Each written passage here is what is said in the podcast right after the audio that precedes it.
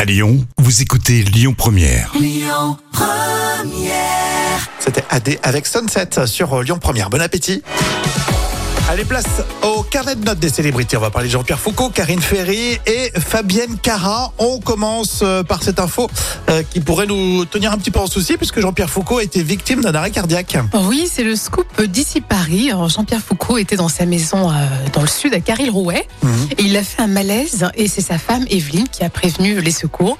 Mais bon, il va mieux, il se repose, donc on lui met 9 sur 10 d'encouragement. D'accord, t'aurais pu mettre 10 sur 10. Ah, mais non, mais il est du côté de Marseille, c'est pour ça. Voilà, j'aime pas Marseille, donc Bon, moi j'aime bien Jean-Pierre Foucault, il est oui, drôle. on l'adore. Karine Ferry, elle est enceinte. Et oui, de son troisième enfant. Alors, a priori, le parcours était compliqué.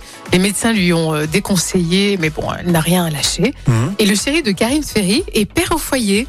Donc, il a hâte de pouponner. Donc, je trouve ça très mignon. Donc, je mets 8 sur 10. Bah ouais, c'est classe. En plus, on dit que les hommes s'occupent mieux des bébés que les femmes. Mais c'est, non, mais c'est pas faux.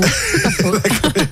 La comédienne euh, Fabienne Cara, elle serait euh, célibataire maintenant. et Eh oui, et pourtant, elle pensait avoir trouvé le bonheur avec Alain. Ah Oui, t'avais dit. Et malheureusement, non. Encore une déception amoureuse pour la maman euh, solo de Céleste. Alors, il faut y croire, hein, Fabienne Cara. Donc, je lui mets 7 sur 10.